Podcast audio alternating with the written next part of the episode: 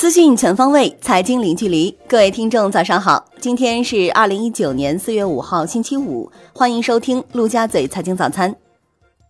宏观方面，国务院称，五月一日起降低城镇职工基本养老保险单位缴费比例。各省、自治区、直辖市及新疆生产建设兵团养老保险单位缴费比例高于百分之十六的，可降至百分之十六；目前低于百分之十六的，要研究提出过渡办法。国新办就降低社会保险费率综合方案情况举行吹风会，三个险种今年预计可减轻社保缴费负担三千多亿元。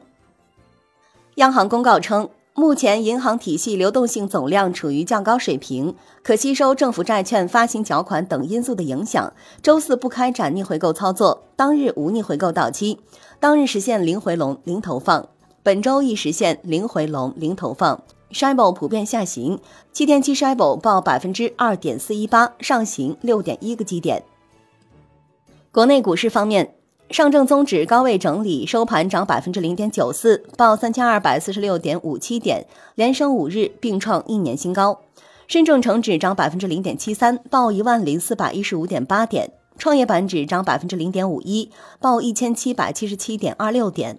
万德全 A 涨百分之零点七六。本周 A 股三大股指均涨百分之五左右。深证成指连涨十三周，追平最长连涨记录。两市成交额达万亿。近四日三次破万亿。香港恒生指数收盘跌百分之零点一七，报两万九千九百三十六点三二点，周涨百分之三点零五。盘中一度升破三万点大关，并创十个月新高。恒生国企指数跌百分之零点一一，周涨百分之二点七五。大市成交缩至一千零八十九点九亿港元，前一交易日为一千二百二十五点九五亿港元。中国台湾证券交易所四月四日至五日因节假日休市两日。证监会核发全风汽车、拉卡拉、韵达风电三家企业 IPO 批文，未披露筹资金额。证监会公告称，三角防务、蒂尔激光、芙蓉科技、红河科技首发申请均获通过。苏州规划、新城市、松阳资源、宝丰能源、汇成环保首发申请均将于四月十一日上会。上交所新受理科创板上市企业申请共六家。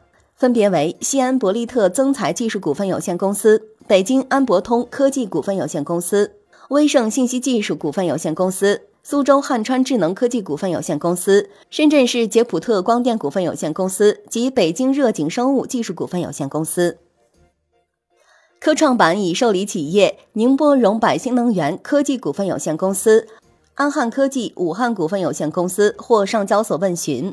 至此，首批九家科创板受理企业均已获上交所问询。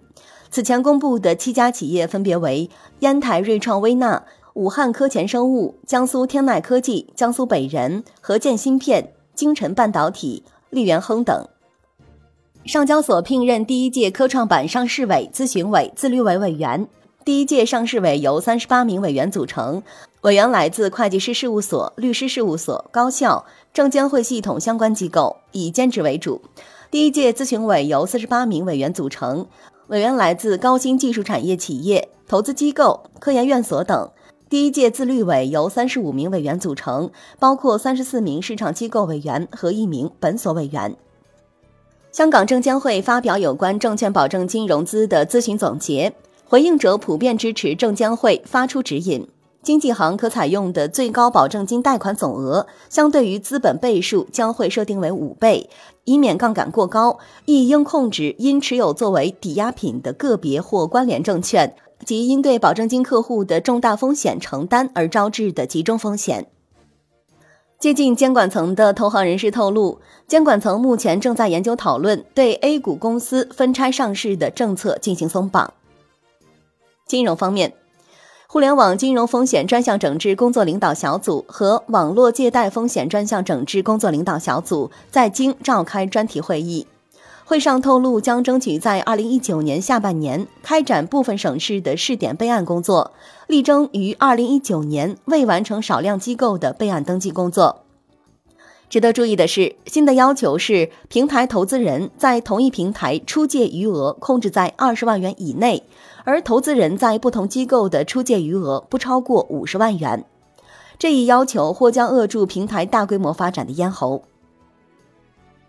楼市方面，国税总局表示，房地产交易的产权转移书据涉及印花税的纳税义务发生时间为交易合同签订时间，享受减征优惠的时间也以交易合同签订时间为准。统计显示，在二零一九至二零二一年，房企将有一点八万亿元的债务到期。二零一九年到期债券相比二零一八年翻了一倍。产业方面，商务部表示将采取措施提振汽车消费，增值税下调将有利于整体汽车消费，将深入推进汽车平行进口，全面取消二手车限迁政策，推动汽车赛事、汽车旅游、汽车改装等汽车后市场的发展。有消息称，三大运营商将于十一月底前在全国提供携号转网服务。中国移动方面表示，目前没有相关信息披露。海外方面，美国总统特朗普表示，已经建议商人赫尔曼·凯恩在美联储担职，但这个提名还需要国会山的确认。如果决定对墨西哥施加关税，将是对墨西哥汽车实施百分之二十五的关税。没有说边境会开放一年，但可能会先实施汽车关税。国际股市方面，美国三大股指收盘涨跌不一，道指和标普五百指数创六个月以来新高，道指涨逾一百六十点，波音收涨近百分之三，特斯拉跌逾百分之八，一季度交付量环比大降百分之三十一。截至收盘，道指涨百分之零点六四。报两万六千三百八十四点六三点，标普五百涨百分之零点二一，报两千八百七十九点三九点，纳指跌百分之零点零五，报七千八百九十一点七八点，标普百指数最近一年来首次录得六连涨。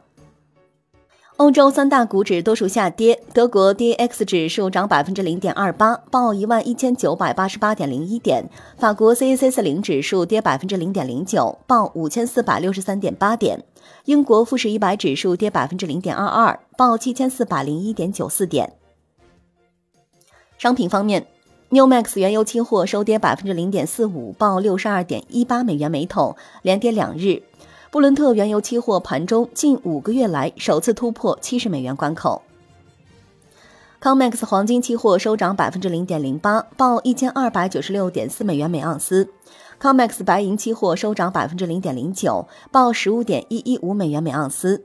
金融市场正在等待最新非农就业数据。伦敦基本金属多数收跌，LME 七铜跌百分之零点六五，报六千四百五十美元每吨。LME 七锌跌百分之零点五三，报两千九百一十四点五美元每吨。；LME 七镍跌百分之一点二七，报一万三千一百六十美元每吨。；LME 七铝涨百分之零点六九，报一千九百零九美元每吨。；LME 七锡跌百分之零点零七，报两万一千一百六十美元每吨。；LME 七千跌百分之零点六，报两千美元每吨。债券方面。